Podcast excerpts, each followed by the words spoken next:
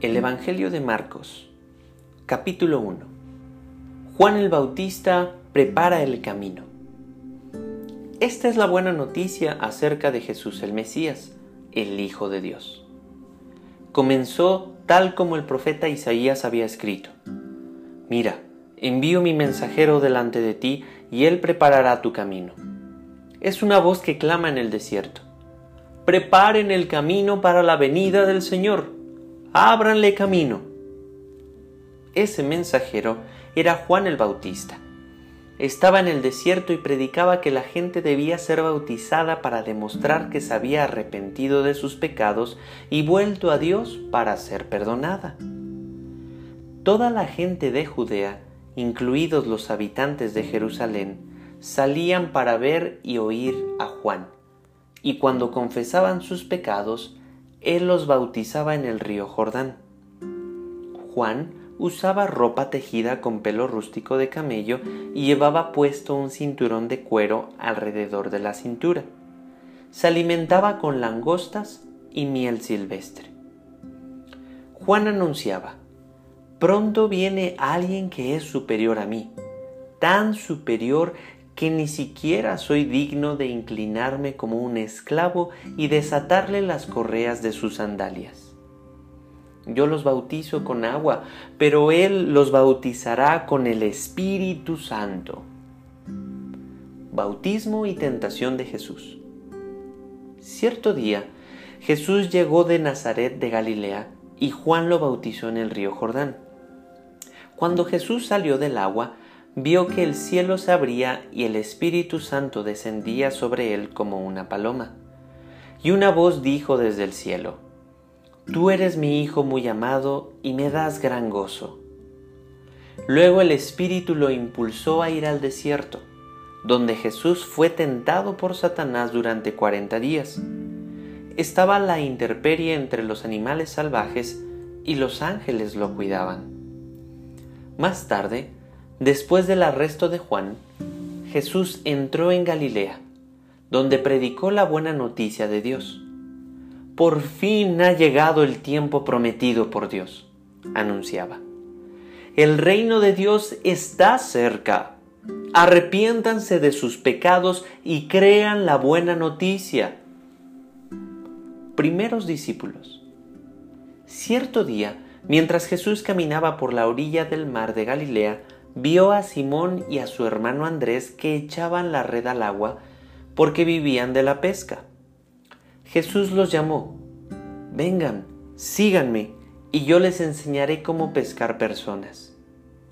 Y enseguida dejaron las redes y lo siguieron. Un poco más adelante, por la orilla, Jesús vio a Santiago y a Juan, hijos de Zebedeo, en una barca reparando las redes los llamó de inmediato y ellos también lo siguieron, dejando a su padre Zebedeo en la barca con los hombres contratados. Jesús expulsa a un espíritu maligno. Jesús y sus compañeros fueron al pueblo de Capernaum. Cuando llegó el día de descanso, Jesús entró en la sinagoga y comenzó a enseñar la gente quedó asombrada de su enseñanza, porque lo hacía con verdadera autoridad. Algo completamente diferente de lo que hacían los maestros de la ley religiosa.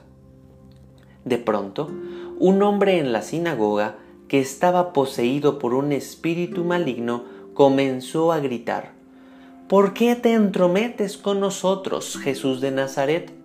¿Has venido a destruirnos? Yo sé quién eres, el santo de Israel. Cállate, lo interrumpió Jesús y le ordenó, sal de este hombre. En ese mismo momento, el espíritu soltó un alarido, dio convulsiones al hombre y luego salió de él. El asombro se apoderó de la gente y todos comenzaron a hablar de lo que había ocurrido ¿Qué clase de enseñanza nueva es esta? se preguntaban con emoción. Tiene tanta autoridad, hasta los espíritus malignos obedecen sus órdenes. las noticias acerca de Jesús corrieron velozmente por toda la región de Galilea. Jesús sana a mucha gente. Después Jesús salió de la sinagoga con Santiago y Juan, y fueron a la casa de Simón y Andrés. Resulta que la suegra de Simón estaba enferma en cama con mucha fiebre. Se lo contaron a Jesús de inmediato. Él se acercó a la cama, la tomó de la mano y la ayudó a sentarse. Entonces la fiebre se fue y ella les preparó una comida.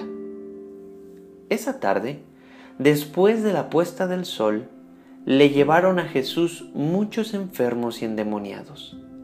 El pueblo entero se juntó en la puerta para mirar. Entonces Jesús sanó a mucha gente que padecía de diversas enfermedades y expulsó a muchos demonios, pero como los demonios sabían quién era Él, no los dejó hablar. Jesús predica en Galilea a la mañana siguiente, antes del amanecer, Jesús se levantó y fue a un lugar aislado para orar. Más tarde, Simón y los otros salieron a buscarlo. Cuando lo encontraron le dijeron, Todos te están buscando. Jesús les respondió, Debemos seguir adelante e ir a otras ciudades, y en ellas también predicaré, porque para eso he venido. Así que recorrió toda la región de Galilea, predicando en las sinagogas y expulsando demonios. Jesús sana a un leproso. Un hombre con lepra se acercó, se arrodilló ante Jesús y le suplicó que lo sanara. Si tú puedes, puedes sanarme y déjame limpio, dijo. Movido a compasión, Jesús extendió la mano y lo tocó. Si quiero, dijo, queda sano. Al instante, la lepra desapareció y el hombre quedó sano. Entonces Jesús lo despidió con una firme advertencia. No se lo cuentes a nadie. En cambio, preséntate ante el sacerdote y deja que te examine. Lleva contigo la ofrenda que exige la ley de Moisés a los que son sanados de lepra. Esto será un testimonio público de que has quedado limpio.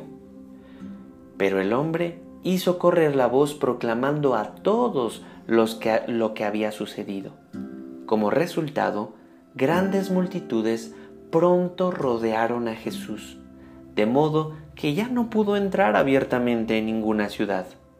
Tenía que quedarse en lugares apartados, pero aún así gente de todas partes seguía acudiendo a él.